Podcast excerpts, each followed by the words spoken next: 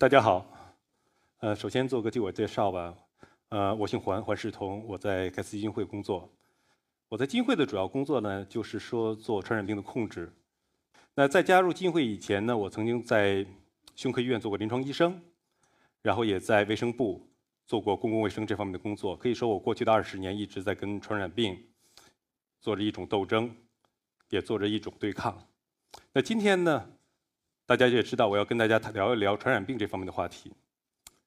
但是我今天想跟大家换一个角度，就说我们在传染病的时候，过去我跟人都是讲课嘛，都是讲哦，我们怎么样消灭一个传染病，我们怎么样控制一个传染病。今天我们想换一下，我们从传染病的角度来看，说它怎么样跟人类对抗，它怎么在这个自然的生存竞争中取得成功。我觉得，如果传染病它有了人的思维和智慧以后，它一定会同意说。在传染病里成为一哥，下面这些标准可能是最符合的：十步杀一人，千里不留行，事了拂衣去，深藏身与名。哎，这事儿做多好啊！把坏事干尽了，一俯身躲起来，别人还不知道。我们知道，在最近的有很多新型的传染病在流行，特别在西非。埃博拉病毒流行造成很大的危害，得病的人浑身出血，造很快就会死亡。对人类来讲，埃博拉病毒是一个很坏的一个传染病。那么，对于传染病，如果它有智慧来讲，它会觉得埃博拉是一个什么呀？我觉得，如果按照我们这个传染病的智慧来讲，它最多在传染病领域里面属于个二货，没干嘛事儿，弄动静不小，直接被人灭了。然后引起人这方面的关注，弄得兄弟姐妹在干坏事的时候还得多加小心。那什么样才是一个真正成功的传染病？我说传染病里的第一名叫做肺结核。咱们看几个数字吧。肺结核全球每年的死亡人数是一百七十万，一百七十万是什么意思呢？就是说它在传染病里面每年杀死人数是最多的。我们所熟知的艾滋病，在2016年真正杀死的人也只有一百万。我们把所有的疾病都算上，心血管病、脑血管病、肺癌、肝癌等等都算上，结核病也轻松的进入了前十。那么第二个数字比它大一点，一千万，每年都会有一千万人新发结核病。我们再往后看一个数，这个数比较大，这是二十亿。我们全球知道有七十亿人，但是在七十亿人里头，有二十亿人的体内就有活着的结核菌。我们在医学上管它叫做潜伏感染。那么这个数在中国是多少呢？目前我们比较肯定的是说，中国最少有两亿人体内有活的结核菌，也就是说我们的潜伏感染者最多是五点五亿，是在这个区间。那大家都说，哎，这事儿有这么重要吗？为什么我不知道？我拿一个那个最传统的这个中国专家的说法，就是这事儿很正常。为什么说这事儿很正常呢？结核病不是一个新病，它跟人类共同相处已经超过了五千年。可是，在跟人类相处五千年、伤害人五千年的历史里面，人什么时候才知道有结核病这个病啊？才关注起来？二百年。那为什么在二百年前人们开始关注这事儿？是因为在一个特定的人群里面，他们发现都得了一种特得的病。这个人群就是当时的文艺圈大家几人可能看都比较熟悉。第一个是英国诗人雪莱，那他就是写这个“冬天来了，春天还会远”嘛。后面的话，像鲁迅呐、林徽因呐、茜茜公主，我们都比较熟了。那结核病是真的就在这文艺圈里作孽，就喜欢这个文艺这个范儿吗？实际我们知道，当一个病在一个人群里发生的时候，我们有两种情况。第一种来讲，我们知道有一种病叫尘肺。尘肺的话，一定在矿工里比较多。为什么？因为他的工作在打矿，会吸收各种这个雾霾、尘霾，所以会直接造成它里面出现很多的尘肺的患者。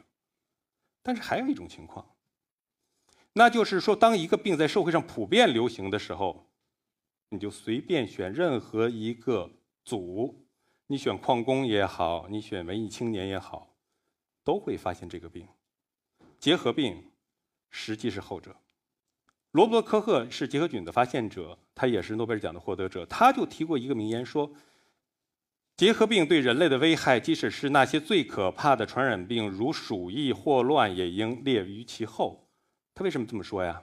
因为他讲了，在当时在欧洲，他的统计数字是每七个人就有一个人会死于结核病。你说为什么欧洲人死那么多，别的国家怎么样？大家讨论问题的时候，往往要回到当时这个历史阶段。在十九世纪末的时候，全世界哪里的经济最强劲，哪里的文明最先进？当然是工业革命之后的欧洲。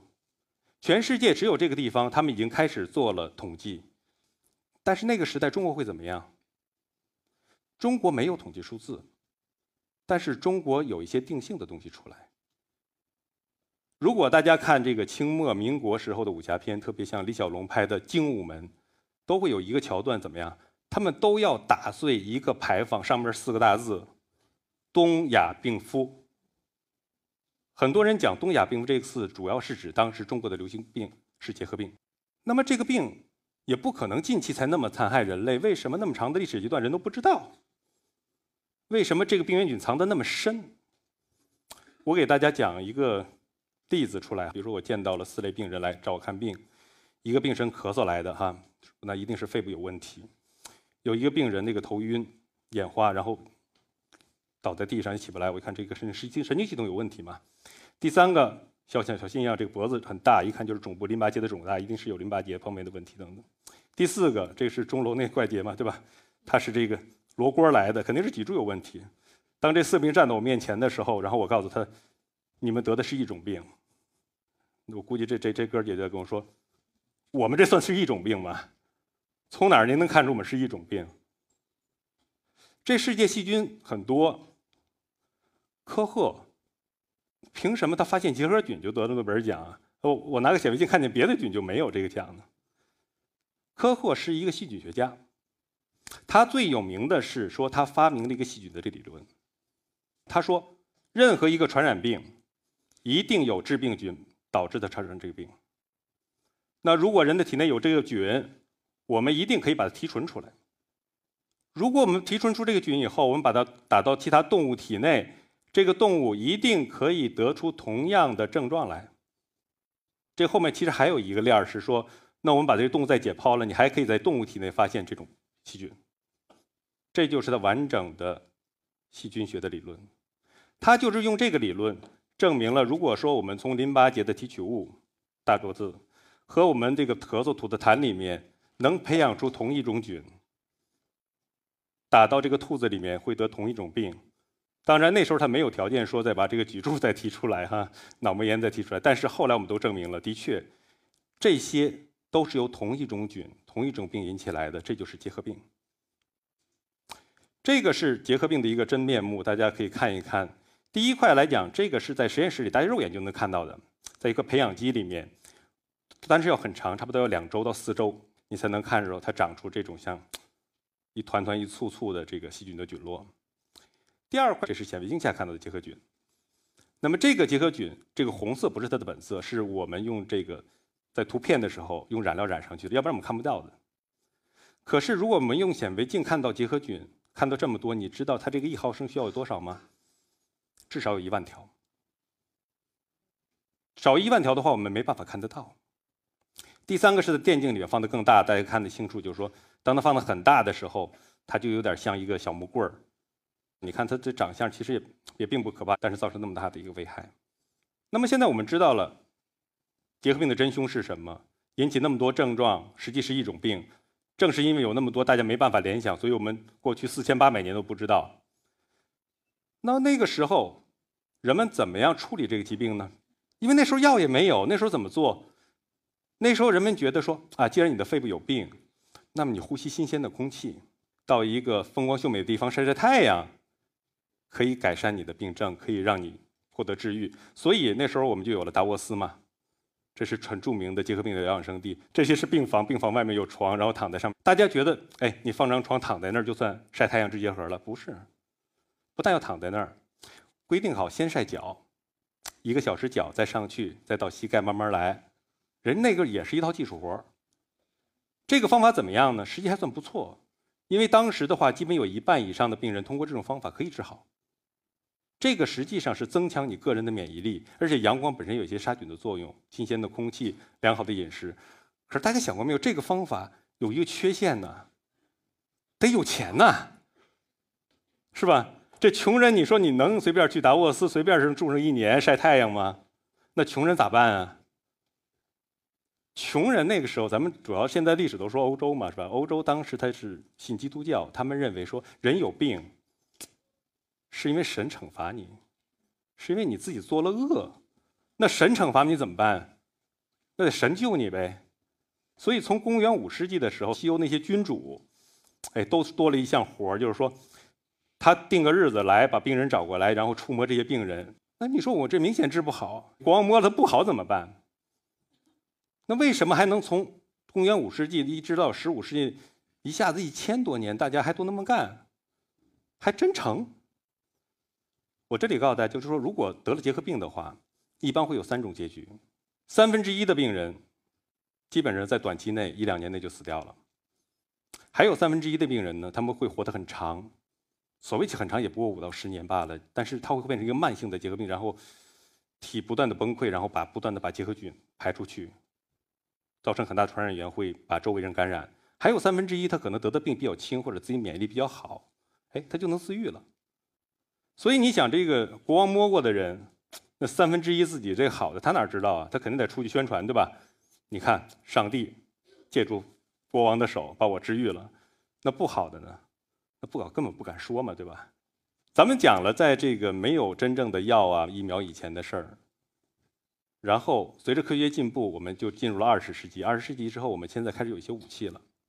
大家知不知道，现在我们中国的小孩子出生之后，刚一出生就要打两针？出生孩子在中国就打，一定这个病很重吗？乙肝大家都知道，中国过去是乙肝大国，对吧？很多人有乙肝，乙肝会后得肝炎、肝硬化，甚至到最后变成肝癌。所以我们现在的小孩子都打了乙肝，出生就保护。卡介苗是干嘛的呢？卡介苗说是预防结核的，但是它的效果怎么样呢？我给大家这里讲一个故事，你知道吗？做医生我做了五年，那么接诊的病人不下几百个，我没办法记住所有的病人。但是我还是记得一个小女孩这个小女孩呢是一河北的女孩呃，到北京来看病，就十几岁的样子，十岁出头，得的是结核性脑膜炎。结核性脑膜炎是很麻烦的一个病，就是说她的颅压会很高，怕这个孩子出现这个脑疝呢意外啊，所以她只能躺着，只能平躺着来。她的治疗方法是怎么样呢？就是说，每个周的时候，护士都把她推到无菌室，我是医生嘛，然后我就拿一个这么长的那个腰椎的穿刺针，把它放平了。炖过去，消好毒，然后把这个针从他腰椎穿进去。穿进去以后呢，然后我要量一下他这个颅压怎么样，高不高？然后留一点脑结去做化验，然后再把结核药打进去。可是你知道吗？每周都必须做。可人做长了之后，他的骨之间就会产生骨刺，刺激他们就长了，就会越来越难的扎进去，疼痛感越来越强。而且还不光这个，就是他治疗完以后，回到了病房，他还是要卧床。因为他怕这个颅压的变动，这个很危险。所以每天我去查房的时候，我就发现这小女孩很不高兴，她没办法高兴。然后我就在想，我说我能做点什么？我能做的是，我就是给她送来的一套漫画书，是阿拉蕾，大家有些人知道。后来他爸爸跟我讲，说他很喜欢看这个漫画，而且也渐渐拿着铅笔在床上来做这个方面的素描。他出院的时候送了我一张图。不是这张图，因为说实话，已经十六七年的事，我那个时候也没有智能手机去拍照，这是有没有留下来？但是我说这个事儿是在哪儿呢？就是说，为什么这些小孩子会容易得结核性脑膜炎？是因为小孩子对结核病根本没有抵抗力，所以一旦得了结核以后，很容易发展成脑膜炎，或者是全身播散的血型播散性肺结核，很危险，死亡率差不多百分之五十。实际我有一个更悲惨的故事，但是我不想在这儿讲，因为我自己在家里练习的时候，我自己就没办法控制我的感情。那我想跟大家讲的是说，在中国，我们现在结合还比较流行的地方，一定要把这个针打上。这是保护我们的孩子。我再强调一遍，就是说，在中国结核还在流行的时候，我们的小孩子打一针，出生的这一针会帮助他，在将来不会容易得到结核性脑膜炎或者血性不散结核，很麻烦、很危险。但是，这个疫苗卡介苗够好，也不够好。不够好在哪儿呢？它它的作用是提高你的免疫力，但是不会让你不得结核病。它只是有你免疫力之后，你得结核会局限在一个地方。除了疫苗以外，在一一九四零年左右，就是差不多二十世纪四十年代到六十年代，我们迎来了抗生素的蓬勃发展。大家看到这些，其实都是对结核病有效的抗生素。在那个年代以后。哇，做结核的医生终于不用说我偶尔去治愈了，我现在可以百九十百分之九十的希望都可以给你治愈。当时大家都喊觉得很兴奋，然后治疗的期间也过去，从过去的一年拓展到半年，说哎，我们现在终于可以消灭这个疾病了。一个五千年的疾病真的能那么简单的被我们消灭吗？我觉得做事呢，我们要知己知彼嘛。我们知道了我们人类取得的进步，我们再看看结核病，它在。跟人相处五千年的过程中，发展了什么技能？我给他总结，结核病有三大技能。第一个技能很简单，叫空降。大家都知道，任何有一个结核病人，比如说我现在如果结核病，那我要是打喷嚏、咳嗽、吐痰，就把结核菌传播到空气里，别人路过吸吸收了之后，那就会被结核病感染。第二个技能，我管叫潜伏。我不知道大家看没看过一本书啊，叫做《自私的基因》，它里面有一个。原理说得很清楚，就是说，所有的生命体，我们人也好，细菌也好，植物、动物也好，你的自然的使命是把你的基因传递下去。这点结核菌做的就非常好。你想啊，结核菌它是一种致病菌，但是它入侵到你的体内以后，它先做一判断，他说：“哎，这小伙子身体比较强壮，免疫力比较强，还能活很长时间，那怎么办？”它就变成一个休眠状态。休眠状态，他就睡过去，也不做任何伤害你的事，所以你的免疫系统也认为它是一个无害的小东西嘛，它就在你的体内活下来，也不会对你造成任何伤害。但是当你的年纪大了，当我们变老了，体力变差了，甚至说我们得了糖尿病，有些得了艾滋病，这个免疫功能下降的时候，它就得一个信号，它就会复苏起来了，然后它就会繁衍。刺激你咳嗽，把它排到空气里面去，去找新的宿主，所以非常符合自然这种发展的规律。这也就是说，为什么现在我们在全人类里面有三分之一，有二十亿人体内有活的结核菌，就是一种休眠状态的菌。但是我告诉大家不要害怕，只有百分之五的结核菌的感染者、潜伏感染者，最后会变成活动性的病人，也就是百分之九十五的人都没有事。第三个技能。我管它叫迭代。大家可能都听说过一句话，叫做“杀不死你的，一定会让你变得更强大”。对结核菌就是。结核菌，我们前面开发了那么多结核药，但是我们至少要三四种药放在一起，用六个月才能把结核菌杀死。如果我们用一种药怎么样？只要一个月，它就会产生耐药，它的后代就对这种细菌产生了耐药。由于这个技能来讲，就造成了说一种新型的结核菌出现了，叫做耐药结核菌。我这里面有一个对比，就是说，我你知道吗？在二零一零年的时候，在印度的新德里，然后也发现了一种超级细菌，当时在《柳叶刀》杂志发表了。当时大家为什么很觉得很恐惧？说从没有抗生素以后，我们觉得所有的细菌都是抗生素能解决的，突然发现了这么一种超级细菌，对抗生素没有什么效果。然后我们对比一下，我说说这个超级的细菌和这个耐药结核菌到底哪个危害更大？第一块，其实从那个一零年报的话，每年的话，超级细菌每年报的病例也就是几百例全球。可是耐药结核菌每年全球的发病人数是五十万，咱们中国一年有七万，每年都有新的病人。超级耐药菌基本上它都是院内感染，就是说我这个老年人的身体比较差，在医院住了很长时间，然后感染上了。可是耐药结核菌，它没有经过治疗的话，在空气里面传播，一年可以一人传十五个。因为前一阵子大家都知道，在湖南，在枝江有一个县城，我们发现了一个结核病的爆发。那么一个学校，没封闭学校，年初一月份有一个病人，没有报告，到了十一月份的时候就诊到了八十个，大家就可以知道这个传播这个效率有多大。超级的细菌，我们开发一种抗生素有效的话，两个礼拜，我们可以把它治好。我们说了，耐药结核菌，因为它你没办法用一种药去治好它，就算我们开发了三到四种新药，你也要有六个月的时间才能把它治好。那现在我没有新药的时候是多长时间？我们要治两年，我们平均的花费是八到十万，然后我们只能治好一半的病人，百分之五十。而且在耐药结核菌里面还有一种耐得非常厉害，就是把多数药都耐了。我也知道，原来我有一个同行吧，他是在大连的一个医学院，也是做结核医生，然后感染了一个非严重、非常严重的耐药结核菌，在网上就是开始募捐，要募捐多少钱呢？四十万。因为这些药都没有进入到医保，庆幸的是大家都去提供了帮忙，然后把这钱凑够。但是即使用上这个药，他自己也很清楚，这个治愈的可能性可能也只有百分之二十。所以我们毫不夸张地说，耐药的结核病，如果我们不控制，它就是一种传播的癌症，任何人都会有危险。一九九三年，世界卫生组织开始宣布说，全球结核病经过了五千年，又开始进入了紧急状态。然后我们国家也做过相应的研究，比如说我们的复旦大学高谦教授做过研究，说耐药结核病在中国怎么样？发现结果是已经开始流行。我们现在诊断的耐药的病人有百分之八十。是因为从别人那儿被传播来的。大家可以想说，哇，结核病我们也听说，好像也是一些穷人病，老少病穷病比较多。我们在北京，我们在上海，好像周围也没有听说过。我们是不是蛮安全的？我们只要良心上、道义上的支持一下就好了。我给大家做一个思想实验吧，就比如说我是一个结核病人，耐药的，我在一个小县城，我治不好病，我怎么办？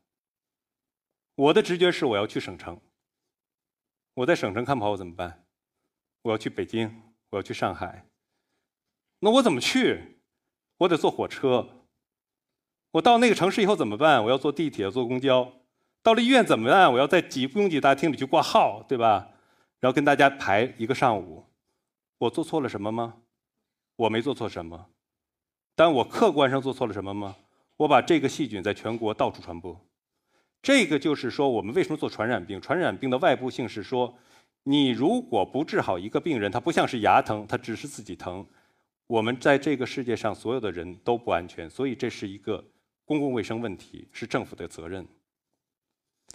谈了这么多，我们说未来我们该怎么做？实际上，从传染病控制永远是两条路，一类来讲是疫苗，包括我们国内很严重的乙型肝炎，我们出生就打乙肝疫苗，所以我们的孩子保护得很好。天花过去那么厉害，我们用疫苗把它消灭了。包括现在脊髓灰质炎，我们也快把它消灭了。但是疫苗的研发有一个问题，就是说，多数能够研发疫苗的是说它有一个自然免疫的过程。这个原理是说，像天花一样，比如说我得过这病，天花麻疹，我得完以后我痊愈了，我就产生了抗体，我这辈子再也不会得了。结核不一样，结核说这个病人我得了病以后好了。再感染又发病了，在这个方面，好像我们在疫苗往前走的时候是一条死路。但是另外一个，我也跟大家交代过，说这个世界上感染结核人很多，为什么只有百分之五发了病，百分之九十五的都没事儿？那这个没事儿的，给了我们很大的希望，说也许我们可以找到一种信号，给这个结核菌说，你的宿主永远是健康的，所以你就安心的睡吧。疫苗方面，盖茨基金会做了很大的投资，基本上我们每年的预算有一亿美元，其中我们一半五千万都投在疫苗上面，在做这方面的研发工作。在我们目前还没有有效的疫苗的时候，我们怎么办？还有一另外一条路，比较漫长、比较麻烦、比较难，就是说我们要尽量发现所有的病人，然后把他们都治好。这个里面我们也要需要开发很多新的工具出来，新药我不说了。我给大家说一新诊断工具，就说耐药刚才讲很严重。我们传统断法，大家看前面图的时候，那个培养皿里面两到四周才长出来，然后再加上药剂，再看那要诊断这个耐药的话，差不多需要三个月，长的要半年。那这么长时间在外面传播，我们受不了。现在我们有一种新的分子诊断的工具，它可以很快的诊断结核病，而且它可以在两个小时就告诉你是不是耐药，因为我们用的是考察它的基因突变，用基因测序的方法来得到。那这样就大大的缩短了这个病人的时间。我们在项目里面做的测试是，从收到病人标本到最后告诉病人你是耐药结核病开始治疗，只用七天。对于结核菌，五千年，但是我们不知道还蛮多的。我们不知道什么？我们不知道说它到底是怎么传播。你在这个空气里面，细菌的量和我们是不是感染、是不是发病有什么关系？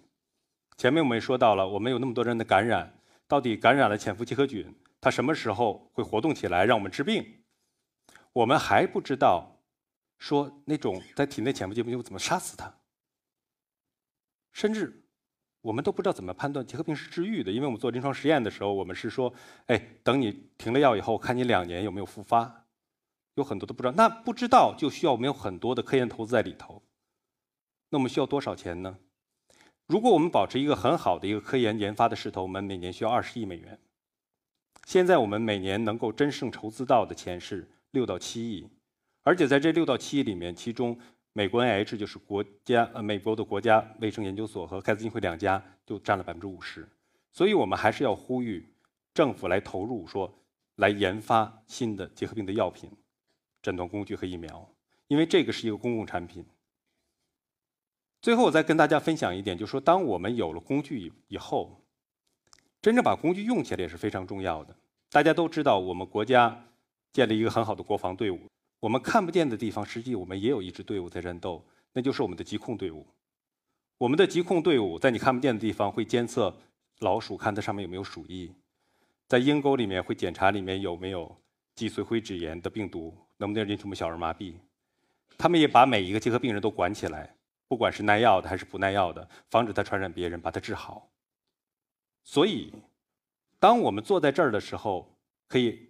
大家一起听演讲，虽然我们在很宽敞、不太明亮的这个来来听这个演讲，我们实际上在背后有很多人在我们的健康方面做了很大的努力。同样，我们对比一下，同样的金砖国家，中国的结核病差不多是十万分之六十五每年发病，南非是多少？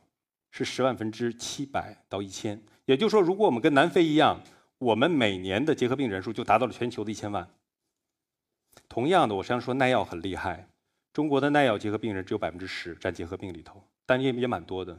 可是，在俄罗斯，它三分之二的结核病人都是耐药结核病。如果我们跟俄罗斯一样，那就意味着我们每年有几十万人变成活动的癌症。然而且这个放大效应是我们完全没办法想象的。那么基金会在中国做些什么呢？我们跟国家卫计委过去工作了九年。我们主要在卫生系统方面进行一个改善，做三件事儿。第一件事，我们提高卫生系统的效率，让我们的医院、疾控中心系统，还有我们的基层，也就是说像镇卫生院啊，包括我们社区医院合作起来，尽快的发现病人，把病人治好、管好。我们第二块是用新的工具，我们把新的分子诊断工具用进来，尽快发现病人。我们也引进新的药物来治疗，我们也用好的病人管理工具来了解病人在社区里服药的情况，我们叫电子药盒。第三块工作，我们还要解决经费的问题。我们跟医保、政府经费，然后还跟民政来考虑怎么样解决病人的治疗问题。你没有办法想象一个家庭可以随随便便拿出八到十万去看病。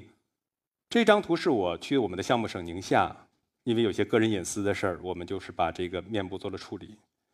在宁夏的时候，我看到了三个病人，就是这边，他们是一家人，一个妈妈。然后他他的女儿，还有他女儿的表姐，他们三个人全都是耐药结核病。他妈妈发现比较早，在我们做项目之前就发生了。那么他妈妈为了治这个病，除了家里出钱以外，然后又举债了五万块钱来治这个病。在没有我们项目的时候，他根本不知道家里已经把他的女儿还有他的女儿的表姐已经有了这方面的感染。我们的项目进行筛查以后，很快的发现说他们家里还有病人。发现了病人怎么办？我们在项目里面，我们提供说。给病人进行免费的治疗服务。不仅如此，我们还跟当地的民政给每个病人每年一千五百块钱他的交通营养补助。在我看到这病人的时候，这三个病人都已经痊愈了。大家可以想象，就是说，在他没有增加任何一分钱外债的情况下，在两年坚持疗程的情况下，只有百分之五十治愈的情况下，我们创造了一个奇迹，让这一家三口安全的治愈了。保护了不仅仅是一个家，他的村庄、他的社区都得到了保护。我们现在做的是，我们把这个模式推到中国三个省，再从三个省推到全国。我们希望通过我们的努力，能让全国的结核病人都受益，都让我们所有的人也得到保护。消灭结核病，最重要的是说我们要认识它。虽然结核病它做的是是温水煮青蛙，慢慢的让你感染，慢慢的让你发病，不像那种急性病一下引起我们的重视。但是如果我们现在不行动去消灭它，等它放大以后，我们没有办法再干掉它。那么现在我觉得很高兴是说，在二零一五年，联合国通过了可持续发展目标，在二零三零年他们承诺消灭结核病，然后明年在联大的会议上，我们也会开一个国家元首的会，让各国来承诺消灭结核病。